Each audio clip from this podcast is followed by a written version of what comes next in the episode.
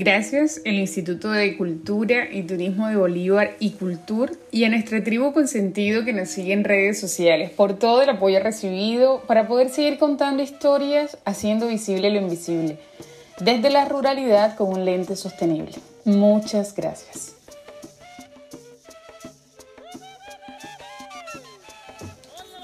Bienvenidos a nuestro podcast Territorio Parlante una construcción colectiva de historias a partir de voces rurales del territorio colombiano, donde a partir de cápsulas semanales exaltamos la cotidianidad y las prácticas tradicionales rurales como esfuerzos al cumplimiento de las metas de los Objetivos de Desarrollo Sostenible y elementos representativos de nuestra identidad cultural.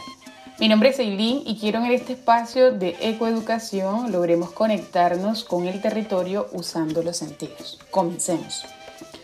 Estas siete cápsulas, desde la número 26 hasta la número 32, son apoyadas por Icultur desde la Gobernación de Bolívar gracias a la estrategia Cultiva, Cultura Inclusiva de Bibliotecas Alternativas, en el marco del séptimo encuentro de bibliotecarios del Departamento Bolivarense. En estos episodios contamos con una corresponsal cartagenera, nuestra líder en procesos socioculturales, Sandy Barros. Ella es una historiadora apasionada por la cultura que en estos siete podcasts recorre los diversos sodes de nuestro departamento.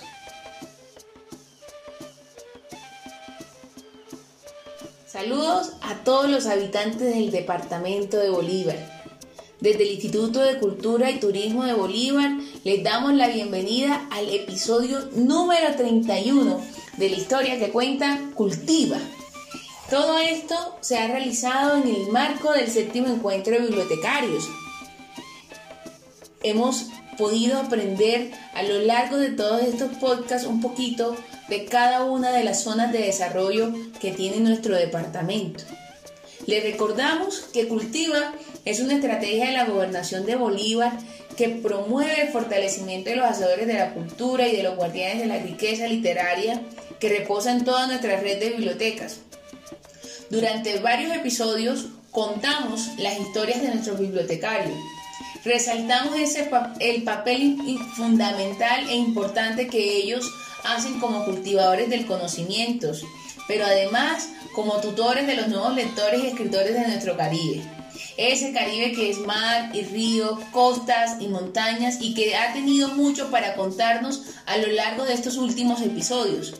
Les recordamos que fuimos a la zona de desarrollo norte, a la zona de desarrollo del dique, a la zona de desarrollo de Loa. También escuchamos las historias de la zona de Magdalena Medio, de los Montes de María, de la Mujana y ahora escucharemos una historia, las historias que tiene para contarnos la zona de desarrollo de la isla de Monpós. Esa joya histórica y de historias múltiples, así como las filigranas.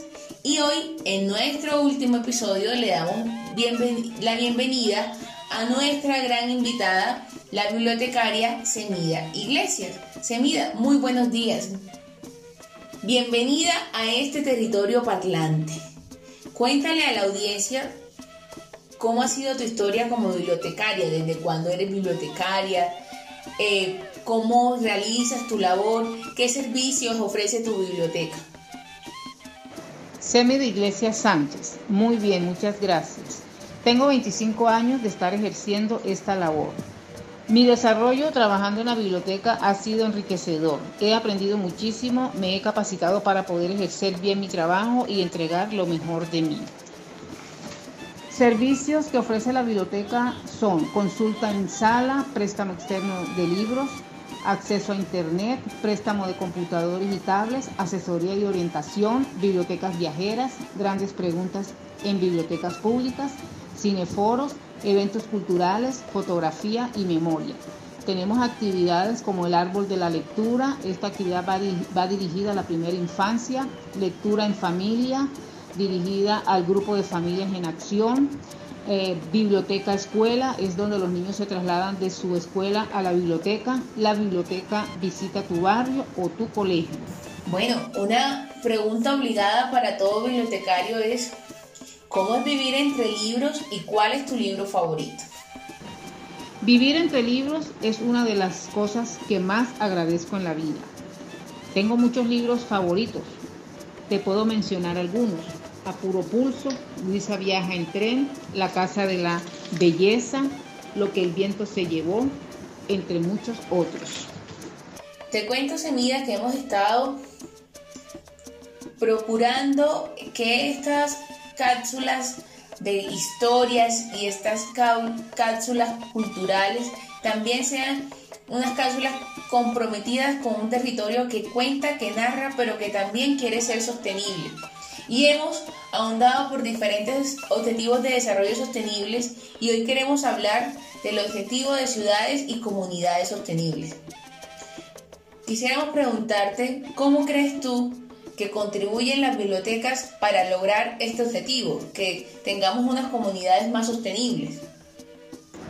Imparten enseñanzas a los niños y usuarios de la biblioteca o a través de las lecturas y libros de consulta que promuevan el cuidado y la preservación del medio ambiente.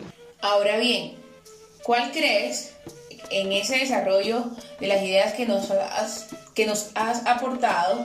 ¿Cuál crees que es la principal tarea que tenemos las nuevas generaciones o sobre todo los formadores para promover en nuestros municipios, ciudades y comunidades más sostenibles. Esto es que no se mueran con el paso del tiempo, esto es que sean más ecológicas, esto es que sean más amigables con su entorno. ¿Cómo crees tú, cuál crees tú que sería la principal tarea que tenemos? Fortalecer las enseñanzas en, la conservación de las fuentes hídricas, tales como los ríos, las ciénegas, los bosques naturales, para que todo esto, para que todo esto contribuya a la preservación de las floras y faunas nativas de cada región. Muy bien, hablando de sostenibilidad y, y, pues también de medio ambiente, quisiéramos que nos contaras un poco si tú pudieras hacer una historia, un cuento, una novela, acerca de un, de un recurso natural del municipio de Monpós ¿cuál sería? Y sobre todo que tú sabes que Monpós es la joya, es una de las joyas del departamento de Bolívar. ¿Cuál sería ese recurso natural que tú tomarías como inspiración para hacer una historia? El río Magdalena, la desviación de su cauce. Por ejemplo, la isla Quimbay, que pertenecía a Monpós, que estaba ubicada en el brazo de Monpós, se adhirió naturalmente a la orilla del departamento del Magdalena. Muy bien. Bueno, eh, concluimos nuestros episodios de podcast en esta época de Navidad y como lo hemos indicado en, las diferentes narraciones, estamos comprometidos con el medio ambiente, estamos comprometidos con nuestras comunidades y estamos vestidos de color esperanza para esperar un 2021 que sea absolutamente generoso con todo lo que ah, eh, necesitemos para el próximo año. Si tú pudieras regalarle en este, digamos, en el marco de, dar, que es mejor dar que recibir, un, algo al municipio, algo a tu territorio, algo a Monpós, para que con eso fuera un, un municipio más sostenible, que nos dure más en el tiempo, que nos dure más esa riqueza, ¿qué sería y por qué?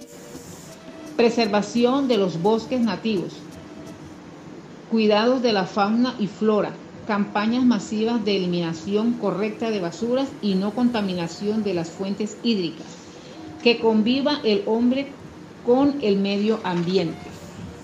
Bueno, Muchísimas gracias por ese regalo. Yo creo que nos quedó súper cargado de muy buenos deseos y de compromiso institucional. Eh, todos eh, nuestros bibliotecarios se han puesto la camiseta y seguramente trabajaremos desde ese escenario, desde la educación, desde la formación lectora, para crear ciudades más sostenibles. Eh, gracias a todos por darnos la oportunidad de llegar hasta sus oídos y contarles todo lo que tiene para decir este territorio parlante. Gracias a ti por, por permitir conocernos y conocer un poco más de Monpós y sobre todo les recordamos que Cultur seguirá a través de su estrategia cultiva fortaleciendo la red de bibliotecas y las casas de cultura del departamento.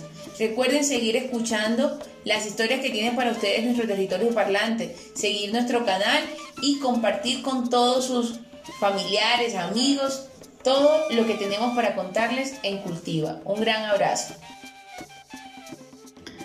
Esta cápsula sumó esfuerzos desde la ruralidad a la meta del Objetivo de Desarrollo Sostenible número 11, ciudades y comunidades sostenibles.